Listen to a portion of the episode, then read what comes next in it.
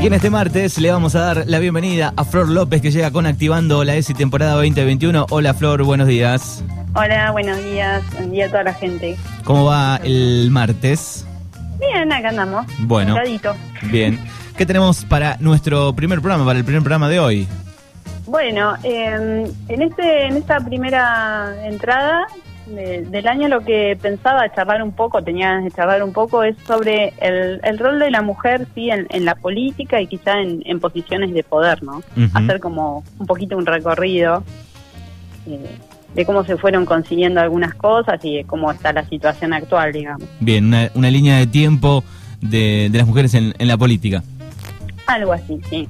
Eh, bueno, nada, sabemos que, que la conquista por los derechos de las mujeres tiene así una historia muy extensa, un producto de luchas que, reclamaron la igualdad de derechos civiles y políticos, por ahí en medio de una sociedad que estaba acostumbrada a, que la mujer tuviese un rol más relegado, ¿no? Y con la vida de, de muchas, quizá de muchas de las mujeres, atravesadas como por diferencias sociales muy profundas, teniendo que traspasar eh, además las diferencias de género propias de su tiempo para poder como superar esos roles sexuales, ¿no? Que las relegaban a determinadas actividades o a determinados sectores y de alguna manera poder transformar eh, su propio destino o convertirse quizá en hacedoras de su propio destino en, en los distintos espacios, ¿no? Eh, y si nos vamos un, un poco atrás en, en la historia, ¿sí? En 1912, en la Argentina, eh, después de todo un levantamiento ¿no? de civil y, y de represión por parte de gobiernos oligárquicos, en esa época se sanciona lo que se conoce como la ley Sáenz Peña, que estableció el voto, bueno, secreto, eh, obligatorio y universal. Eh, bueno, pero volviendo a lo de universal, digamos, en ese universal significaba que solamente los varones mayores de edad eh, podían votar, ¿no? En la Argentina. Entonces, todo el colectivo de mujeres de este país continuaba quedando excluido de esos derechos cívicos, ¿no? Eh, y postergadas dentro de todo lo que eran las estructuras políticas y sociales. Había un, intento, hubo un intento en el 1911 de un diputado, eh, que es Alfredo Palacios, que había presentado el primer proyecto de ley de voto femenino antes de esta ley Sáenz Peña, pero no hubo posibilidades ni siquiera de llegar a, a tratarlo, ¿no? Quedó ahí olvidado. Eh, bueno, en el año, en el 49, de, de la mano de Eva Duarte de Perón, de Vita, se organiza lo que es la rama femenina del peronismo y se consiguen cupos del 33% en lo que eran las estructuras del partido, ¿no? Replicando eso a los parlamentos también. Eh, antes de Evita, porque tampoco las, las quiero dejar de mencionar, hubo otras pioneras, eh, ver que podríamos, que podríamos ahí nombrar. Una de ellas es Cecilia Grierson, que fue la primera que, que consigue el título de medicina en nuestro país, y ella organizó el, el Consejo Nacional.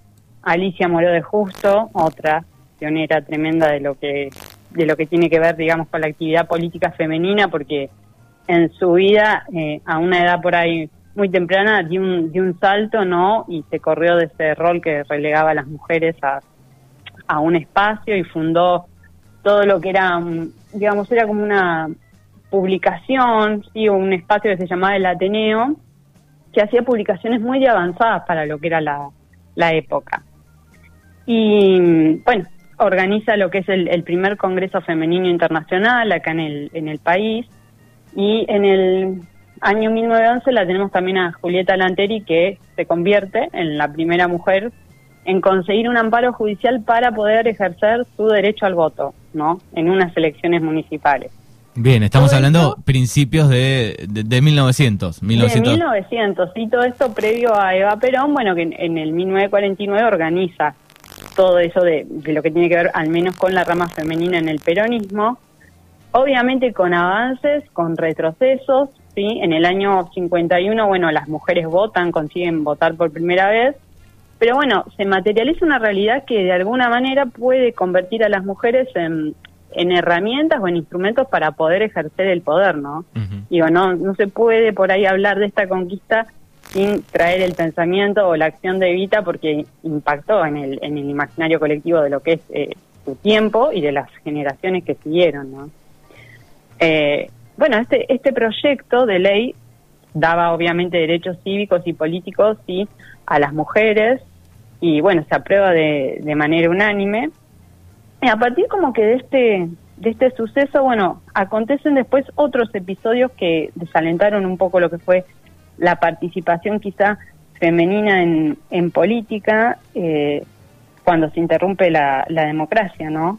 Eh, y con este, por ahí con este proceso lo que aparece, eh, militando en barrios, en universidades o en sindicatos, con, obviamente con todo un proceso de radicalización de la política en, esos tiempos en nuestro país, y bueno, y se transforman quizás redes que, que eran de relaciones sociales en recursos políticos, ¿no? Que se, se transforman en actividades, si lo queremos, revolucionarias, porque hay historias, digamos, de las mujeres que se manifestaron en un periodo de dictadura, como madres de Plaza de Mayo, sí, que se organizan políticamente en defensa de sus derechos femeninos, en un periodo en el cual todo estaba prohibido, ¿sí? y a eso se suman también después madres de Malvinas, bueno, que salen a reclamar por sus hijos, que está bueno, no se ajustaron a una visión estereotipada, digamos, ¿no? De lo masculino, de lo femenino, hay otras maneras de, de percibir quizá la realidad, nuevos modos de hacer política, ¿sí? Eh, de, enfrentarse a situaciones quizá de, de resistencia, de, de, lucha, de desigualdad, ¿no?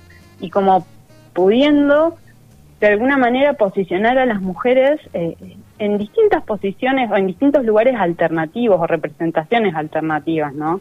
Que eso está bueno a veces para reflexionar también con, ah, en, en, la escuela o desde la ESI de los espacios que hablamos de los roles tradicionales de, de cómo a veces se percibe no lo, lo masculino lo femenino y también de poder entender que este, este sujeto femenino también en, en, algún momento constituye un sitio de, de resistencia no uh -huh. y bueno ya en el año por ahí en el año 83 eh, las, las mujeres comienzan a integrar equipos otra vez profesionales, intelectuales, se elaboran todas plataformas partidarias, pero todavía sigue quedando afuera de, de lo que es el poder. Hasta que a mediados del 91 se sanciona la ley 24.012 que obliga a todos los partidos políticos a tener que incluir por lo menos un 30% eh, de mujeres en sus listas, ¿no? Con posibilidades de resultar electas. Y esto lo quería remarcar porque Argentina así se convierte como en el primer país del mundo que adopta una cuota mínima, digamos, en candidaturas ¿sí? legislativas, porque esto fue para las cámaras altas, para las cámaras bajas, eh, también para los directorios de los bancos ¿sí? y para otros estamentos que tenían que ver con el, con el gobierno. Eh, algunas provincias en ese momento no modificaron de inmediato su, sus leyes, pero bueno, eh, es como que la práctica se, impuso y ya en el 94 la reforma de la Constitución elimina toda forma de discriminación a la mujer y bueno, establece una serie de medidas que garantizan esa igualdad de tratos y de oportunidades. Así que Argentina pionera en, en, algunos derechos eh, en el sí, mundo. Sí, sí, sí, sí, en, en, incluir, en decir, bueno, a ver, hay, hay que incluir en las listas y, y tienen que tener posibilidades de participar. Bueno, no fue un tema así como menor, digamos, sacar a las mujeres de la oscuridad y en los partidos políticos, ¿no? Y visibilizarlas así en el, en el ámbito social, ¿eh? porque había que superar, digamos, todos esos eh, estereotipos con respecto a un montón de cosas. Y bueno, a ver, la expresión quizá un poco más, eh, no sé cómo puedo decirlo, eh, máxima de eso sí es cuando en el 2007 resulta electa la, la primera mujer presidenta acá en el país, que es Cristina. Entonces, bueno, esa participación quizá de, las mujeres eh, a nivel mundial, aunque se ha ido incrementando, todavía como que está lejos de alcanzar la, paridad, ¿no? Eh, creo que fue en el año 2015 que hubo un récord histórico de líderes en el mundo como ocupando cargos importantes en sus países. Pero si te pones a mirar porcentajes, eh, hay un 22% nada más de miembros en parlamentos que son mujeres a nivel mundial, ¿no? Y no, no es igual entre regiones. Todos los países nórdicos que son, digamos, más de avanzada en todo lo, lo vinculado a igualdad de género, tiene casi un 42% en puestos parlamentarios de mujeres. Claro, por ejemplo, en, Nueva Zelanda eh, está Jacinda Ardern, que, es joven además, ¿no? 38 años. Sí, sí, sí. Y si nos, nos venimos acá a América Latina, estamos cerca de un 27% más o menos, y en Asia todavía eso baja más, no llega ni, ni al 20%. Claro. Eh, entonces, bueno, como que después de, de dos décadas casi de acciones positivas en ese sentido, todavía la mayoría de las listas eh, de candidatos nacionales siguen siendo encabezadas por hombres, ¿sí? Eh, no, como que todavía no se alcanza esa paridad de género en, algunas representaciones. Y también esto lleva a preguntar por qué a veces hay tan pocas mujeres en políticas, ¿no? Eh, más allá de que haya habido una gobernadora de la provincia de Buenos Aires, más allá de una mujer como presidenta del Senado o de las múltiples gobernadoras que, que tenemos, ¿sí? Eh, a veces podemos ver, qué sé yo, a nivel municipal quizá las mujeres no abundan, ¿sí? Y todo eso tiene que ver con educación, con roles, con estereotipos de género, muchas veces con micromachismos también, ¿no? Eh, porque cuando se habla del, del acceso a las mujeres a cargos altos, eh, se usa, creo que yo en, algún en alguna salida de estas en radio lo hablé del tema del techo de cristal como algo que hay que romper, ¿no? Pero en el caso de las mujeres, además de, de techos, son como paredes también de cristal para alcanzar determinadas posiciones, ¿no? Eh, en Argentina, en general, los, lo que son cargos de poder todavía son percibidos como actividades de varones. Eh, a ver, las sesiones deliberativas que vemos extensas a veces en, el Congreso, no me acuerdo quién era, si era Victoria Donda en su momento que había llevado a su hija, que estaba amamantando en el, lugar.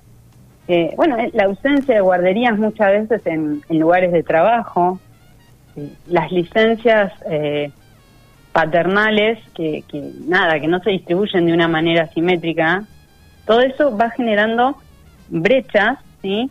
Y muchas veces también en, en los puestos, en los puestos de, decisión, los requerimientos educativos que se les piden a las mujeres muchas veces son más grandes que los que se les piden a los varones. Eh, bueno, nada, hay, estructuras sociales, digamos, a veces que tienen que ver con esa división asimétrica del trabajo, que a veces impide que la mujer pueda acceder en igualdad de condiciones a los espacios de poder. Sí, sí.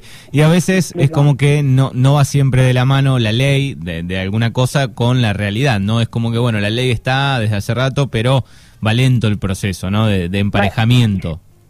Sí, sí, sí, de, sí, de aplicación, digamos, y de, lo que se concrete en la en la práctica, porque todavía en, en la cultura, en la educación y en los valores quizás se sigue esperando que la mujer ocupe eh, un rol más, más maternal, ¿no?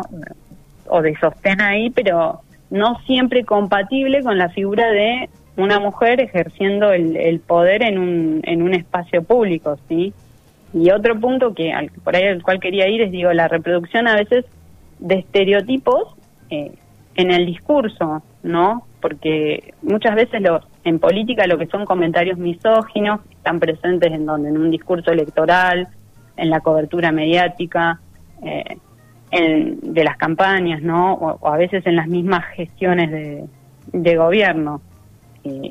hay micromachismos que, digamos, que es eso? No son formas de comportamiento que ponen a las mujeres en, situación de inferioridad, de inferioridad y quizá, eh, a ver, hay cierto reconocimiento de los rasgos que, no sé, que son típicamente masculinos de, de la mujer fuerte que alcanza posiciones de poder y vemos su contracara, ¿no? Presentando a veces situaciones, se me ocurre como, por ejemplo, en alusión a la ropa, al peso, a si está buena o no está buena, ¿sí? Eh, sobre las mujeres que alcanzan posiciones de mando. ¿Se entiende a lo que voy? Sí, sí. Eh, por ejemplo, no sé, recuerdo ver en, en el caso de, de Vidal discusiones sobre si, eh, bueno, había un cambio de look sobre si hacía dieta o no hacía dieta, sobre si la provincia de Buenos Aires no es para minitas, eh, todas cosas que se deslizaban a veces, ¿no?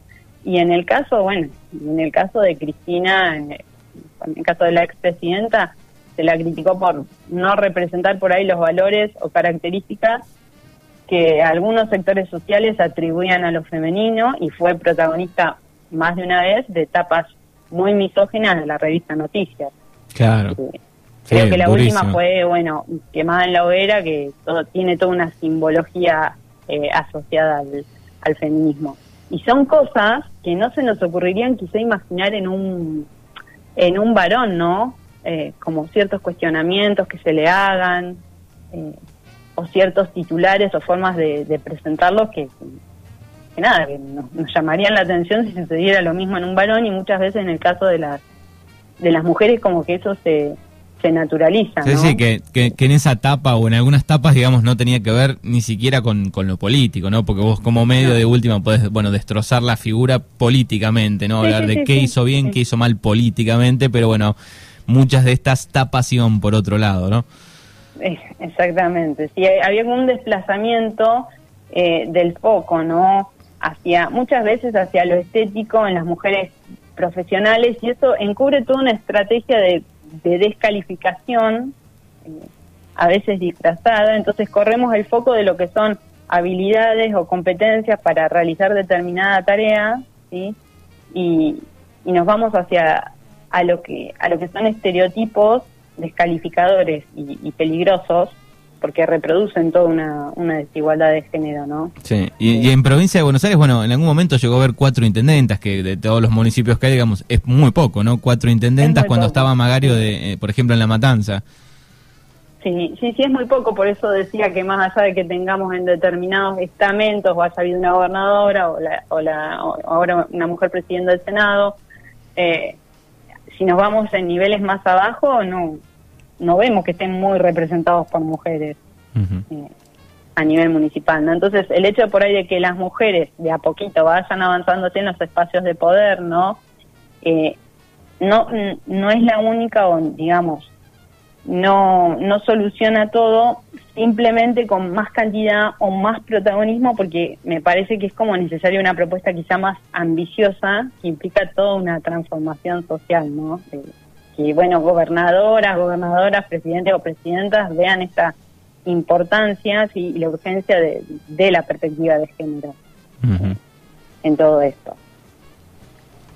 Bueno, Ahí está un poco el, resumen. de este día martes de Flor López aquí en Mañanas Urbanas, hablando de mujeres y la participación, la participación en política y poder desafíos eh, hacia una nueva forma de, construcción de política, ¿no? A, mirar hacia ese lado.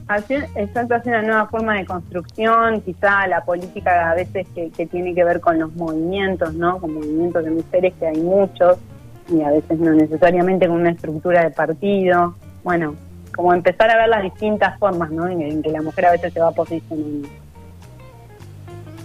Flor, te agradecemos por estos minutos. En 15 días nos volvemos a encontrar con Activando la ESI. Bueno, gracias, Mano. Saludos.